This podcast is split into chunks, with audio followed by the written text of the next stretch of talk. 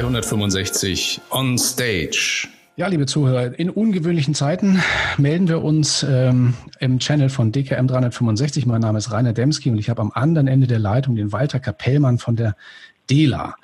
Herzlich willkommen, Walter, in diesem kurzen Podcast zum Thema äh, Jungmakler. Aber nichtsdestotrotz wollte ich in der ersten Frage doch schon mal eingehen auf die aktuelle Situation äh, generell und natürlich auch bei euch bei der DELA. Wie habt denn ihr das so organisiert bei euch im Unternehmen, dass jetzt auf einmal die, ja, im Endeffekt eine normale Bürosituation nicht mehr so richtig möglich ist? Nee, das wohl war, Rainer. Wie du schon anmoderiert hast, ähm, unglaubliche Zeiten im Moment, die sich ja fast stündlich irgendwie mit äh, irgendwelchen aktuellen äh, Meldungen ändern, sei es nun Shutdown in Belgien oder irgendwo anders. Die DELA in Holland ist schon komplett nahezu äh, in, in Homeoffices, dass keiner mehr von den knapp 400 Leuten, die dort normalerweise im Tower arbeiten, da ist, sondern nur noch eine Notbesetzung in den einzelnen Abteilungen. Der Rest wow. geht dann einfach äh, via Homeoffice. Aber da haben uns natürlich die Niederländer immer was voraus, weil die sind ja schon so mobil, nicht? dass äh, grundsätzlich jeder einen Laptop hat, der Mitarbeiter, grundsätzlich jeder ein Mobilephone. Ähm, die kennen sich mit Teams aus, mit Zoom aus, ähm, mit allem, was man so benötigt, um online auch aktiv zu sein. Bei uns ist es dann doch noch ein bisschen anders hier in, in, in deutschen Landen. Wir haben es auch geschafft. Wir werden es auch so organisieren, dass wir Teams haben. Das heißt, ein Team sitzt hier in, in, in Düsseldorf im Büro mit, mit einer relativ kleinen Besetzung.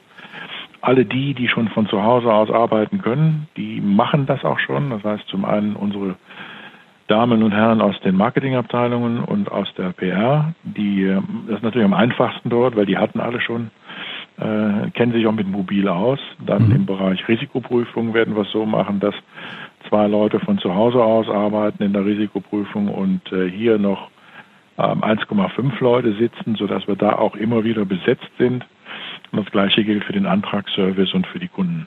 Mhm. Und natürlich ganz wichtig für die Vertriebspartnerbetreuung. Ja, Genau, da sind wir eigentlich auch schon beim Thema. Man muss ja auch trotz, trotz der Situation nach vorne schauen und die ganze Geschichte auch ein Stück weit positiv betrachten. Das geht ja weiter.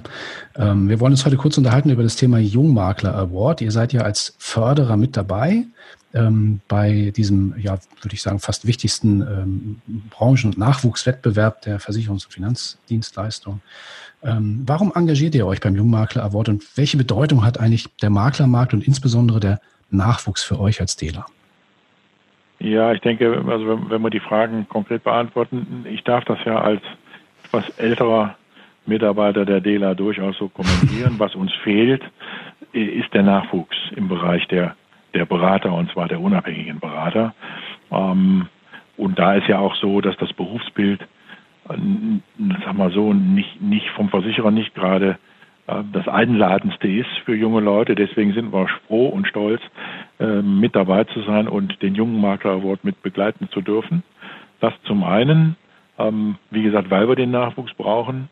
Äh, zum anderen aber auch, weil gerade über die jungen Makler, die jetzt neuen Generationen und neuen Zielgruppen wesentlich einfacher anzusprechen sind äh, in dem mobilen, in den mobilen Umfeldern, als es von den etwas älteren, die ja nun doch meistens schon auf dem Absprung sind in die ja, in die Altersfreiheit und Freizeit äh, passt das schon besser. Ja, ja. Ähm, für diejenigen, die, sagen wir mal, das, die DELA noch nicht so gut kennen im Maklermarkt, ihr habt ja in den letzten zwei Jahren äh, doch einiges bewegt auch am Markt und habt auch eine doch schon ordentliche Bekanntheit, glaube ich, auch erreicht, aber vielleicht der eine oder andere hatte noch nicht so viel Berührung mit euch. Was ist eure Fokussierung und welche Besonderheiten zeichnen euch, also insbesondere auch hier am deutschen Markt aus? Also zum einen ist die DELA schon ein, ein, ein, sehr, sehr, sehr, sehr traditioneller Versicherer und, und alteingesessener Versicherer aus den Niederlanden, 1937 gegründet, beschäftigt sich, wenn man es kurz fassen will, nur mit dem Thema Hinterbliebenenvorsorge. Und das ist auf der einen Seite das Thema Risikoleben, auf der anderen Seite das Thema Sterbegeld. Aber nicht nur mit dem Bereich, wir sorgen dafür, dass finanzielles Kapital da ist, sondern zum Beispiel beim Sterbegeld ist die DELA in den Niederlanden auch eine Organisation, die den letzten Weg komplett mit begleitet. Was ist die Besonderheit an der DELA? Ähm, die DELA hat natürlich eine DNA, die so in den deutschen Versicherern nicht verwurzelt ist, weil die DELA mal gegründet wurde mit dem Thema, wir müssen sicherstellen, dass jeder Niederländer in den Niederlanden auch würdevoll seinen letzten Tag begehen kann und wir müssen die Hinterbliebenen absichern. Und das ist nach wie vor der Fokus. Und wenn man über ähm, Fokussierung redet, dann können wir, glaube ich, ganz stolz darauf zurückblicken, dass in den Niederlanden die DELA knapp 4,5 Millionen Kunden hat, mhm. die sich ähm, bei der DELA versichern, wenn es um die hinterbliebenen Versorgung und Vorsorge geht. Und was wir natürlich hier in Deutschland machen, wir wollen diese niederländische DNA, ich hoffe, das sieht man auch in, in, in der Glaubwürdigkeit, die, die unsere ähm, Werbemittel, die unsere gesamte Kommunikation beinhaltet, wollen wir dann diese niederländische DNA der DELA auch in den deutschen Markt hineintragen. Und wie die Niederländer so sind, offen, sehr kommunikativ, auf den Punkt, ähm, das, was man kann, auch zeigen und dafür auch den besten Service bieten. Und was ganz wichtig ist, und das ist dann nicht nur eine Floskel, den Kunden wirklich zentral stellen. Ähm, Du hast das, ähm, das niederländische Unternehmen noch mal ein bisschen in den Fokus gerückt. Ähm, am Anfang hast du ja gesagt, die, ähm, die DELA in den Niederlanden ist, äh, ist, hat innerhalb kürzester Zeit 400 Leute ins Homeoffice geschickt. Also da klappt ja. offensichtlich das Digitale auch schon, auch schon ein, ein bisschen aus der DNA heraus, obwohl es sich ja um ein Traditionsunternehmen handelt. Und das ist ja, glaube ich, auch einer der wichtigsten äh, Faktoren auch oder auch Qualitätsmerkmale für, für Junge und Nachwuchsmakler. Ja. Ähm, wie, digital, wie digital ist die DELA obwohl Traditionsunternehmen hier in Deutschland und wie unterstützt ihr Vermittler in diesem Bereich? Ja. Ich glaube, das kann man gerade jetzt im Moment ähm, sehr, sehr, sehr, sehr schnell sehen. Wir haben von vornherein darauf gesetzt, dass wir äh, über alle Kanäle mit über alle Kanäle und Zugangswege zum einen dem Kunden erlauben, zu uns zu kommen, zum anderen aber auch dem Berater Vermakler und ungebundenen Vermittler, sich der Tools zu bedienen, die wir ihm bieten können. Das ist zum einen natürlich eine sofortige Anbindung in den Webservice, den wir jedem bieten, der mit einem Webservice arbeiten will. Meistens ist das jedoch etwas, was dann die Großen machen, also eine Fondsfinanz, eine Blau direkt, mhm. ähm, eine Invest, die das dann über ihre IT anbinden. Das Zweite, was wir möglich gemacht haben, wir haben einen sogenannten, wir nennen ihn einfach mal so, Maklerlink gebaut. Das ist wie ein kleines Extranet, womit wir den Vermittler in die Lage stellen, mit dem Kunden über Skype oder über Zoom oder über äh, was immer er will, in Verbindung zu treten, den Antrag komplett online abzuschließen, dem Kunden eine Bestätigung und eine Dokumentation zuzuschicken und dann den Antrag direkt an uns weiterzuleiten. Alles digital. Das heißt, diese, dieser Online-Beratungs-Channel ist euch sozusagen, ich will jetzt nicht sagen egal, aber ihr habt da verschiedene ähm, Möglichkeiten angebunden. Die hast du eben teilweise auch schon genannt. Das ist dann ja doch schon genau, sehr flexibel. Der, der, ne? Ja, der Berater kann in dem Moment, wo er dieses Tool von uns nutzt, entscheiden, wie nutzt er es. Nutzt er es, um ein Angebot zum Beispiel auszudrucken, mit dem Angebot zum Kunden zu gehen, sich das vom Kunden unterschreiben zu lassen, zurückzukommen und über dieses Tool dann gleichzeitig die Antragserfassung zu machen. Mhm. Damit hat er den unterschriebenen Antrag zu Hause, schickt uns den Antrag sofort durch und wir können in der Regel innerhalb 48 Stunden polisieren. Ähm, mhm. Es sei denn, es ist ein Votum nötig, wo wir dann auch auf Arztberichte zugreifen müssen. In den meisten Fällen aber nicht so ausgeprägt. Mhm. Äh, das Zweite, was er damit tun kann, er kann dieses äh, Tool als In-Frame-Lösung nutzen für seine Website, kann es dem Kunden zur Verfügung stellen, ähm, kann den Kunden eigentlich auch damit alleine lassen, der kann das selber ausfüllen, der kann uns das zuschicken. Das geht automatisch, er kriegt immer über die IP-Adresse des Maklers die, die Rückkopplung als E-Mail, was da gerade ähm, passiert. Der, der, der Berater, Makler, Vermittler wird dabei gleichzeitig informiert ähm, dass der Kunde jetzt zum Beispiel bei uns den Antrag eingereicht hat, ohne dass er es weiß, sodass wir es zuordnen können. Er kann aber auch mit dem Kunden über Zoom, Skype, ähm, GoToMeeting, was immer er gerade benutzt, mit dem Kunden ähm, das online komplett selber durchgehen.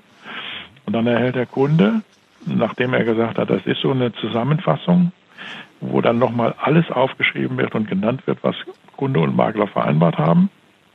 Also im Prinzip eine Dokumentation.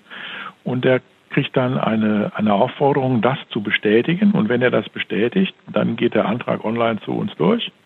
ohne dass er unterschrieben ist, weil die Bestätigung dann als, als äh, Unterschrift gilt und wir können polisieren.